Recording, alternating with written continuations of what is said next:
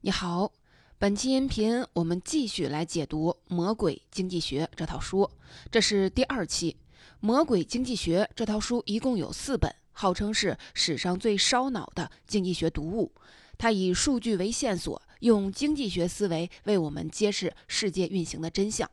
这套书的作者有两位，一位叫史蒂芬·列维特，是芝加哥大学经济学家。擅长通过数据分析，透过表象找到背后的真相。另一位叫史蒂芬·都伯纳，是《纽约时报》记者，擅长讲故事。这二人强强联手，写成了这样一套奇书。我将用四期音频来为您解读这套书。上期音频我们分享了列维特怎么利用数据分析来发现隐蔽的欺诈和作弊行为。在我们举的例子里。连教师、医生这种受人尊敬的职业，只要有动机，都会欺诈和作弊。你可能会觉得这个世界是不是太糟糕了？如果人类有合乎道德的行为，又是怎么发生的呢？要回答这个问题，我们先得抛弃一个预设立场，也就是人类道德应该是什么样的。我们需要从客观事实和数据出发，去考察在具体的情境里，人们的实际道德选择是什么样的。这也是本书在强调的魔鬼经济学的思维方式。下面我就从两个方面来为您详细讲述列维特是怎样从经济学的角度来看待道德问题的。第一，在列维特看来，到底是人性本善还是人性本恶？第二，如何利用动机来引导人们做出更多符合道德的行为？下面我们就先来说第一点，在列维特看来，到底是人性本善还是人性本恶？人到底是性善还是性恶？这是一个大问题。古往今来的思想家们一直争论不休。如果把性恶定义为自私，性善定义为利他，那么传统经济学显然认为是性恶的。也就是我们熟悉的经纪人假设，人人都追求个人利益的最大化。但是，随着行为经济学理论的兴起，经济学家们发现，有些时候人的行为是不完全符合经纪人假设的。比如，有一个叫做“最后通牒”的博弈游戏是这样玩的：有小王和小李两个人参加游戏，桌上一共有两百元，小王负责来分这笔钱。如果小李同意小王的分配方案，那么他们两个就按这个方案来分钱。如果小李不同意小王的方案，那么他们俩谁都拿不到钱。如果严格按照经纪人假设，那么小王肯定会自己拿一百九十九元，只给小李留一块钱。而小李似乎也没有理由拒绝。如果他拒绝，就一分钱也拿不到。有一块钱总比什么都没有要好吧？但在实验中，人们根本就不是按这个套路来出牌的。一般来说，如果留给小李的钱少于三十块钱，那么小李就会拒绝这个分配方案。也就是说，小李愿意以三十块钱为代价来抗议不公正的分配。另一方面，小王也几乎不会提出很过分的分配方案。平均下来，小王会给小李至少六十块钱，差不多是总额的三分之一，算是很大方了。这是不是表明扮演小王角色的人都有利他精神呢？不一定，他们提出慷慨的分配方案，直接动机很有可能是为了确保小李会同意，否则他们的损失要比小李大得多。你肯定会好奇，如果小李没有否决权，小王又会如何分配呢？行为经济学家把最后通牒博弈稍加修改，变成了独裁者博弈。还是小王和小李分二百块钱，有两种分配方案。方案一，两人平分；方案二，小王拿一百八十块，小李拿二十块。现在小王是独裁者，就是无论小王选哪个方案，小李都只能接受，没有否决权。显然，小王选择方案二，自己获得的利益是最多的。但是实验结果大大出乎人们的意料。扮演小王的人中有高达四分之三的人选择了方案一，也就是两人平分这笔钱。人类真的有这么无私慷慨吗？为了验证这个实验结果是否具备普遍性，包括经济学家、心理学家、社会学家、人类学家等在内的各路研究人员，在全球各个地区、各个文化部族展开了数百次的独裁者博弈实验。结果大同小异，参与实验的人们都表现得很慷慨。整个学术界都感到很兴奋，至少在实验中已经确认了人性本善。但是有人对这个过于乐观的结果提出了质疑：人们在实验中表现出来的行为和在现实世界中的行为真的是一样的吗？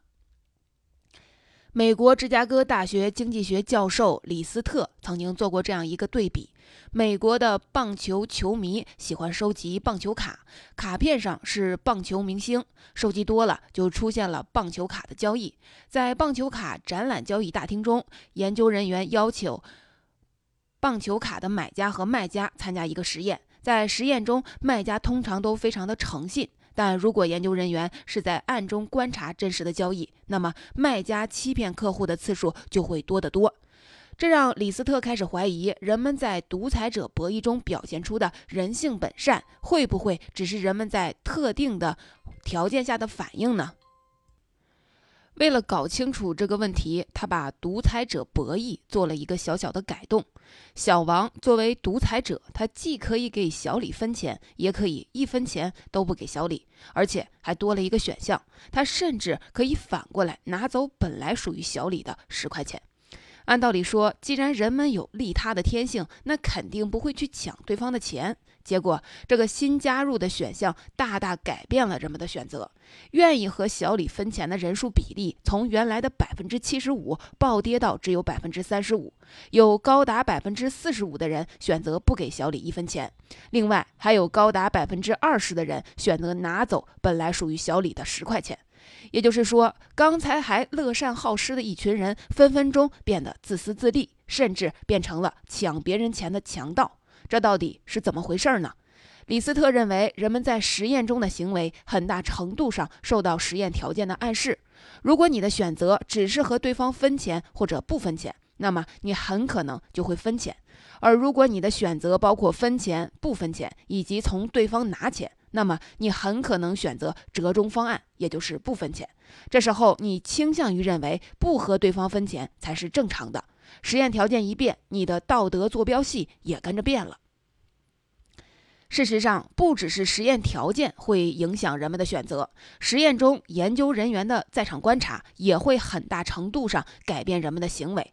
在研究人员面前，人们会下意识地表现出自己慷慨友善的一面，而且愿意花时间参与这类实验的人，本身也比一般人更愿意合作。李斯特在棒球卡交易中就发现，那些拒绝花时间参与交易实验的卖家，在真实交易中的欺诈率。也很高，你看，独裁者博弈实验结果说明，人到底善不善良，很大程度上取决于当时的环境，跟人性没关系。如果脱离了具体情境去讨论人性本善还是人性本恶是没有意义的。所以列维特说，人既不是好人，也不是坏人，而是在特定刺激之下会做出特定反应的人。比如，有一项很有趣的研究显示，人的诚信度并不是一成不变的，而是受到各种外部因素的影响。话说，美国华盛顿有一个高级分析师，叫做费尔德曼，他有一个业余爱好，就是自己做面包圈儿。每个周五，他都会带上几沓自制面包圈到单位和同事们分享。他的面包圈越来越受欢迎，同事们都抢着要。为了收回成本，他就把面包圈放在餐厅旁边，摆了一个投币栏，标明一美元一个。在这种情况下，付款率有百分之九十五，也就是说，卖出一百个面包圈，投币栏只会收到九十五美元。人们的整体诚信度还是不错的。这种全凭自觉的交易方式能不能够推广开呢？费尔德曼决定试一试。他辞去了薪水很高的分析师工作，一心一意做起了面包圈生意来。他的销售方法和原来是一样的，就是每天一早把面包圈和投币栏放在各家公司的餐厅，然后中午再回来拿走。同时，他一丝不苟地记录下每天的生意数据。后来，他的客户多达一百四十家公司，每周配送将近一万个面包圈儿。这样二十多年下来，他就积累起了一份相当可靠的关于华盛顿白人群体诚信度的大数据。费尔德曼发现，首先，面包圈的付款率远远达不到他原来公司的百分之九十五。这显然不是因为原单位的人更诚实，而是因为那儿的人都和他有交情，不好意思占他的便宜。在其他公司，付款率超过百分之九十就算非常诚信了。一般公司的付款率在百分之八十到百分之九十之间，偶尔也会出现付款率低于百分之八十的公司。其次，付款率明显的受到天气、节假日和重大事件的影响。如果当天刮风下雨，付款率就会下降。反之，如果阴雨绵绵之后天气突然放晴，付款率就会上升。在重大节假日，比如圣诞节、感恩节、情人节以及个人所得税申报截止日当天，付款率会跌百分之二左右，也就是盗窃率上升了。不过，九幺幺事件之后，付款率立即上涨百分之二。看来，爱国热情能提升人们的诚信度。另外，办公室的大小对付款率也有影响。平均来说，只能容纳几十人的小办公室，比能容纳几百人的大办公室更有诚信。付款率要高出百分之三到百分之五，这表明人们小的熟人社区中，要比在陌生人社区中更讲诚信。最后，更有意思的一点是，费尔德曼发现，如果公司主管和普通员工是用不同的餐厅，那么主管餐厅的付款率要低于普通员工餐厅。这是怎么回事呢？是因为这些主管特权思想膨胀，让他们更不讲诚信，还是因为本来就不讲诚信的人更容易坐上主管的位子呢？这里的数据只显示了相关关系，真正的因果关系还有待考察。不管怎么样，我们从费尔德曼的面包圈生意中看出，在不同的环境里，在各种因素的刺激之下，人的诚信度有很大的波动，并不是一成不变的。这印证了列维特的观点，也就是人的行动很大程度上取决于当时的情势和环境。以上就是为您讲述的第一个重点。传统经济学认为，人在任何情况下都自私自利，这种看法是错的。反过来，行为经济学的独裁者博弈实验又高估了人类的利他天性。在列维特看来，人既不是好人，也不是坏人，而是受动机驱使，在特定刺激之下会做出特定反应的人。现在我们了解了利己和利他背后的机制，那么能不能设计出一套激励的方法来推动人们做出合乎道德的行动呢？这就是接下来要讲述的第二个重点。列维特认为，经济学本质上是一门研究动机的学科，经济学家可以通过研究动机，制定相应的激励措施，促使人们做出正确的行动。那么，人的行为会受到哪些？动机的驱使呢？这些动机具体可以分为四类，也就是金钱动机、道德动机、社会动机和从众心理。不过，人们要不要采取一项行动，很少会出单一的动机，常常是几个动机的混合。最好理解的就是金钱动机。俗话说：“有钱能使鬼推磨。”钱是最直接的激励手段，比如这套书的两个作者就承认，他们之所以合作写书，就是为了钱。说起来，还有一段很有意思的故事。这套书的第一作者列维特是美国经济学界的明星学者，而第二作者都伯纳是《纽约时报》的王牌记者。这两个人是怎么凑到一块写书的呢？很有戏剧性，就像武侠小说中英雄。见面的套路，不打不相识。一开始，杜伯纳作为记者写了一篇激励批评经济学家列维特的文章，而列维特也不是省油的灯，马上发起了反击。于是，两人在媒体上你来我往，打的是难解难分。不过，一边的吃瓜群众看热闹看久了以后，发现这两人虽然看上去势同水火，其实风格还蛮搭的。与其说是死对头，不如说是总爱吵吵闹闹的欢喜冤家。受到这个思路的启发，竟然有好几家的出版社开出极高的酬稿，邀请他俩合作写书。所谓重赏之下必有勇夫，这两人想想也是，看在钱的份上，就不和对方一般见识了。就在他们准备化干戈为玉帛，好好合作写书之际，谁知又出了幺蛾子，两人又掐起来了。怎么回事呢？原来是他们对稿酬的分配意见有分歧，两个人都坚持稿酬必须按照六四分账，两人争执不下，眼看就要谈崩了。最后关头，大家才突然搞明白，两个人其实都是坚持对方拿六，自己拿四。这下他们俩才一笑泯恩仇，一致同意五五分账，这才最终有了这套书的诞生。所以你看，明星学者和王牌记者也是人，也会为了钱而同意合作，但他们为什么又要在稿酬上谦让呢？作者没说，我们用其他动机来解释一下：有可能是道德动机，就是出于纯粹的利他心理；也有可能是社会动机，就是为了让别人认同自己，维护自己的良好形象。还可能是从众心理，大家按照惯例习惯谦让一下。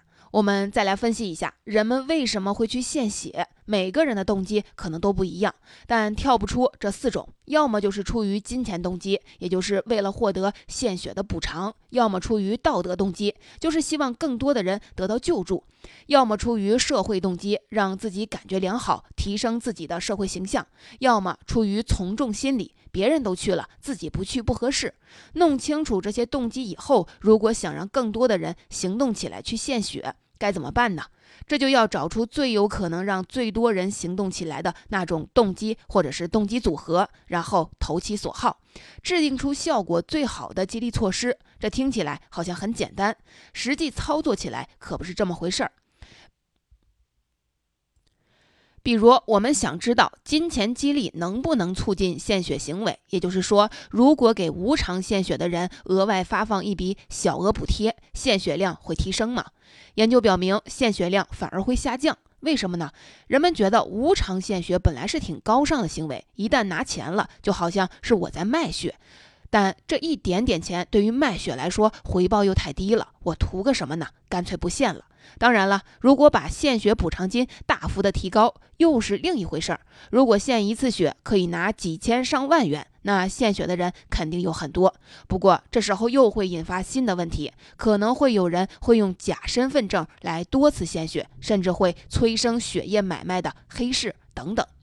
用少量的钱作为奖励，起不到激励的作用。同样的道理，用少量的钱作为惩罚，想减少人们的不当行为，有时候也不怎么管用。比如以色列一所幼儿园，下午四点放学，但总是有一些家长要迟到，幼儿园的老师不得不留下来加班。后来幼儿园规定，家长迟到一次罚款三美元。结果没有想到，罚款措施一出台，家长迟到的人次立马翻倍。原因你肯定想到了，本来家长出于对老师的愧疚，会尽量不迟到，但幼儿园收取了罚款之后，家长们认为已经支付了老师的加班费，反而更心安理得的迟到了。真正有效的办法是，要么想办法加重家长们的愧疚感，要么大幅度的提高迟到的罚款。你看，如果想用金钱来引导人们的道德行为，就得充分考虑这一点：要么不给，要么给的足够多。如果说有时候金钱激励不管用，那么用道德说教激激发对方的道德动机和社会动机，效果又怎么样呢？我们生活里有很多道德说教，比如随处可见的公益广告，像酒后驾车是不对的，浪费粮食是可耻的，偷税漏税是社会的蛀虫。问题是这些公益广告是不是真的能有效地引导人们的道德行动呢？答案恐怕会让你大吃一惊。书里举了这样一个实验：美国有一座以石化木闻名的。森林公园石化木就是变成了化石的木材。研究人员在公园小路上撒上一些石化木，并立起警示牌，上面写着：“每天自然遗产都在遭到破坏，石化木每年被偷走十四吨，大多是一小块一小块被偷走的。”警示牌的初衷是通过道德说教激发起游客的公德心，让他们不要偷走石化木。结果在立了警示牌的小路上，石化木被偷盗的数量是没有立警示牌的小路的三倍。这怎么可能呢？研究人员分析后认为，警示牌的效果之所以适得其反，就因为它无意中传达了一个信息，就是你看别人都在偷，每年偷十四吨，那我为什么不偷点儿呢？这块警示牌不但没有激发游客的道德动机，反而让游客受到从众心理的驱使。本来没有人想偷的人，也会去偷一块。同样的道理，如果公益广告不厌其烦地去描述不道德行为，反而会让人们认为这种行为很普遍，人人都在做，没有什么大不了的。这样的公益广告就很难达到效果。比如，美国政府曾经花费十亿美元巨资，聘请顶级广告公司制作了一系列让年轻人远离大麻的公益广告。后来调查显示，这些公益广告不但没有起到预期的效果，反而在一定程度上让大麻更受欢迎了。既然人们会受到从众心理的影响，那反过来想，能不能利用从众心理来促使人们做出公益行动呢？我们还是从实验出发，用数据来说话。有这样一个实验，研究人员去社区做调查问卷，问居民们：以下哪个因素更能促使你节约能源？第一，省钱；第二，保护环境；第三，造福社会；第四，很多人都这样做。你看，这四个因素分别对应了四大动机：省钱对应了金钱动机，保护环境对应了道德动机，造福社会对应了社会动机，最后一项对应的是从众心理。要是光看居民们自己的回答，你就会觉得他们是非常高素质的人。答案显示，能促使他们节约能源的最重要因素当然是保护环境，其次是造福社会，然后是省钱。最不重要的因素是很多人都这样做。但是居民们真的了解自己吗？紧接着，研究人员制作了一批节能公益卡片，卡片有四种版本，分别对应上面说的四种动机，比如。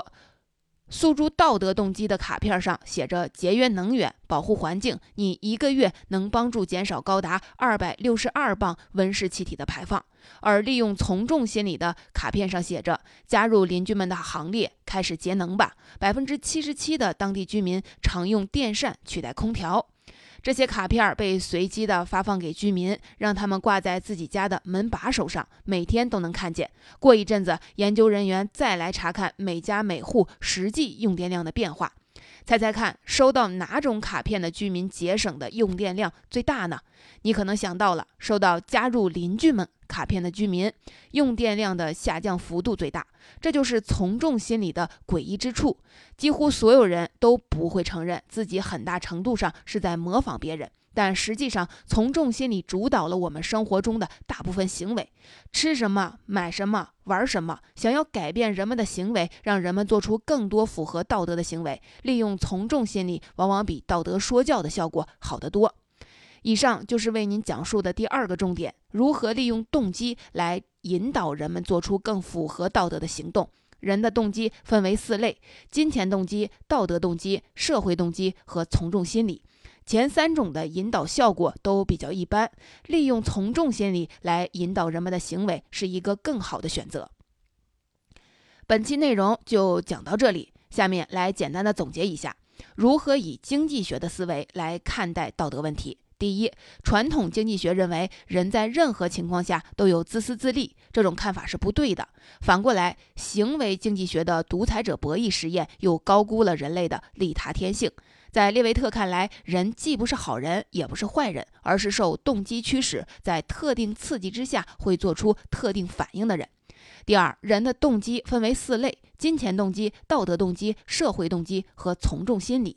想要改变人们的行为，金钱是最直接的激励手段，但不是什么时候都有效。道德动机和社会动机效果也一般。利用从众心理来引导人们的行为，是一个更好的选择。